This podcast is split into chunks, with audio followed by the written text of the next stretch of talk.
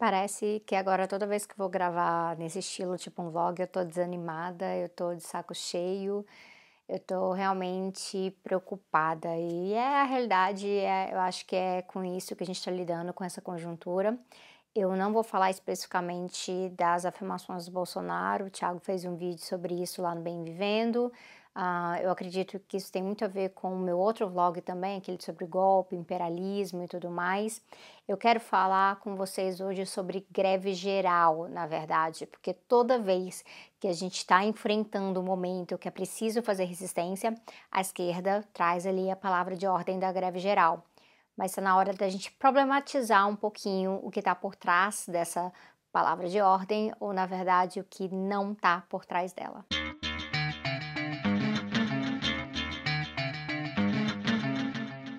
Uma fonte muito boa para falar de greve geral é a Rosa Luxemburgo. Ela tem um texto específico sobre isso, não greve geral, greve de massas, que era a terminologia, mas tem muito a acrescentar à discussão que ela faz a partir da Revolução Russa. E aí tem um trechinho aqui em que ela fala que, olha, abre aspas para vocês. É impossível propagar a greve de massas como meio abstrato de luta, assim como é impossível propagar a revolução. A revolução e a greve de massas são conceitos que, enquanto tais, significam apenas a forma exterior da luta de classes, que só tem sentido e conteúdo em situações políticas bem determinadas. Nesse mesmo texto, ela fala também, mais uma vez, a greve de massas não é feita artificialmente, ela não é decidida e nem propagada a partir do nada, mas é um fenômeno histórico que, num determinado momento, resulta como uma necessidade histórica da situação social. E aí, o que, que tudo isso quer dizer? Muitas vezes, quando a gente está se deparando com, né, é golpe, é tentativa de golpe, é ameaça, é uma reforma da Previdência, uma reforma trabalhista, a esquerda se junta e passam a falar, tá na hora de fazer uma greve geral. E se marca a greve geral para o dia tal. E eu acho isso muito curioso, essa prática de vamos agendar uma greve geral, porque Neste último período, apesar da gente estar lidando com o fato que temos greves de categorias fortes, com muita resistência, esse poder de convocatória das grandes organizações, ele não é um poder muito material no momento. Porque quando se chama as pessoas e se marca uma greve, isso não quer dizer que ela vai ocorrer, que essa greve geral realmente vai acontecer. Um grande exemplo disso foi 14 de junho do ano passado, que ah, foi extremamente apagado. Aqui no Distrito Federal parecia que nem estava acontecendo muita coisa. A gente fez banquinha pela democracia, passava trabalhador, conversava com a gente e eles, ah, é? Tem greve hoje? Tá, é greve geral. E aí, quando o trabalhador não está sabendo que é greve geral, eu acho que não é greve geral. Eu tenho algumas dificuldades com a forma como o termo, a palavra de ordem, greve geral, é jogada por aí como se a gente tivesse uma situação em que tivesse confiança sufi suficiente na esquerda, que as pessoas ouviriam: ah, é greve geral, então eu vou me paralisar, eu não vou ao trabalho neste dia, e a partir disso aí eu vou me mobilizar, eu vou para a rua, vou, vou fazer piquete. E isso já entra numa questão para mim que é muito importante. Para mim, greve significa piquete. Nem todo grevista vai ter a capacidade material de ir para o piquete. Tem situações de saúde, tem situações de família, tem situações de deslocamento para estar tá ali no piquete. Mas greve geral sem piquete não seria greve geral, seria paralisação. É por isso que a Rosa Luxemburgo chama a gente, convoca a gente para fazer um exame objetivo das fontes de uma greve de massas. É exatamente isso que ela escreve lá. Então a gente precisa trazer esse contexto da questão da sindicalização, do significado da greve, dessas dificuldades que a gente tem, para aí a partir disso a gente trabalhar. A gente tem hoje em dia uma taxa de sindicalização muito baixa no Brasil, ela está 12,5%. Então ela está caindo, está em declínio, esse é o número que o IBGE trouxe para 2018. Então a gente pode imaginar que está piorando, na verdade, apesar de ah, tem mais pessoas ocupadas. Essas ocupações são ocupações em setores informais que não possuem muita prática, muita tradição de sindicalização. E de certa forma que nós mesmos na, na esquerda não estamos sabendo ainda muito bem como lidar com organizar trabalhadores terceirizados, trabalhadores informais. Então já tem uma dificuldade nisso. E por que, que é uma dificuldade? Porque muitas vezes o termo greve ele foi trazido de uma perspectiva tão legalista que o pessoal imagina que greve é aquilo que é permitido, considerado, enquadrado como greve na Constituição, qual, qual que é o direito de greve existente, e a partir disso aí, quem que organiza uma greve. E aí parece para a população que é população trabalhadora, que não é sindicalizada, que quando se fala de greve não é com ela, não tem nada a ver com ela, porque greve é coisa de sindicato. Então a gente está com dois desafios aí. Um desafio é baixa sindicalização, precisa melhorar nesse quesito, e aí não é simplesmente uma questão de do ataque aos sindicatos que é feito pelo governo atual, isso é sim um fator, mas também há diversos outros fatores. Quando você pega o PNAD de 2015 e você vai olhar ali para quando as pessoas respondem a pergunta sobre por que elas são sindicalizadas, Muita gente é sindicalizada por conta de acesso ao plano de saúde, enxerga muito mais como uma questão de uma associação. E a presença em assembleia já não é algo tão importante, a participação política não é algo tão importante. Então tem um desafio para os sindicatos de se, se tornarem cada vez mais relevantes para as pessoas presentes na sua categoria. Então, esse desafio passa pelo problema da burocratização sindical. Isso é muito criticado no meio da sociologia do trabalho, isso é muito criticado por quem pesquisa sindicatos especificamente. Então, os sindicatos têm esse, esse desafio, mas ao mesmo tempo nós temos o desafio de mostrar que greve geral não é só assunto de quem está sindicalizado hoje porque senão a gente vai estar tá perdendo a maior parte da população. Então a gente tem que recobrar esse significado da greve. Greve, quando a gente olha para ela e é um significado muito focado em quem tem direito à greve e aí vai ter alguém lá no judiciário vai determinar essa greve é legal e essa é legal, isso já passa a ser muito problemático, porque o direito é burguês. Olhando para isso, não está no interesse do judiciário brasileiro determinar que certas greves sejam legais. A gente viu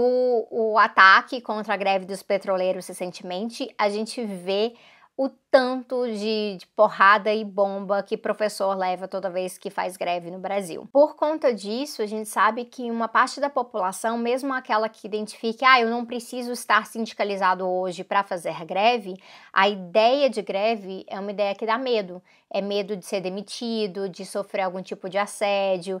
Então tem todo um trabalho de base por trás disso para que essa convocatória realmente tenha poder de mobilização, de realmente levar as pessoas para a rua e aí sim uma paralisação ela se tornar uma greve. E eu digo isso porque nós temos uma taxa de sindicalização relativamente alta em setores estratégicos, como o setor de transportes, que quando se chama uma greve geral, se paralisa esses setores e aí as pessoas não têm como chegar ao trabalho. Ou elas não vão para o trabalho, ou elas vão tentar se virar através de algum tipo de transporte particular. Um outro aspecto que acontece num, numa convocatória dessas é que aí a gente faria alguns piquetes, ah, barraria algumas entradas, então bloquear algumas rodovias para que o trabalhador não chegue ao trabalho. Isso vai gerar uma paralisação mais ou menos efetiva. A gente teve uma experiência mais ou menos nesse sentido em abril de 2017. Então, nesse período mais recente, foi que a gente teve maior maior noção de paralisação realmente no Brasil. Mas mesmo isso não significa ser uma greve geral. Olha de novo o termo que a Rosa Luxemburgo utiliza: greve de massas. Tem que ser massificado, tem que ser muita gente.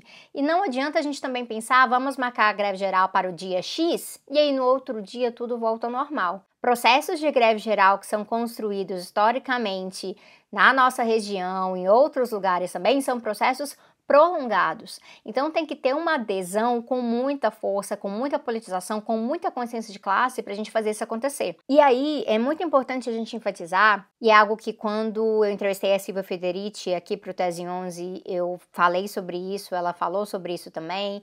É algo que quando eu sempre trago o debate do feminismo classista, isso também surge, é que não é possível fazer greve geral sem a mulherada uma greve geral, ela tem que parar o setor produtivo e o setor reprodutivo. Se mulheres são um pouco mais da metade da população e essas mulheres não estão incluídas nesse processo de organização e de mobilização, provavelmente a gente não vai ter a adesão esperada. É bom a gente lembrar que a mobilização de mulheres foi essencial no próprio processo da Revolução Russa. E aí, mais um exemplo de por que é tão importante a gente falar do passado, né? O que traz a gente para tudo isso é o debate da consciência de classe em si. E a nossa realidade atual no Brasil é que consciência de classe está em baixa. As pessoas podem até se identificar como exploradas, mas essa identificação não está sendo carregada, canalizada, levada para um tipo de organização de trabalhadores que vai fomentar ainda mais essa consciência de classe e vai levar essa consciência de classe a uma ação mais organizada, mais canalizada ainda. Então a gente está perdendo esse ciclo. E por que, que eu estou falando de tudo isso?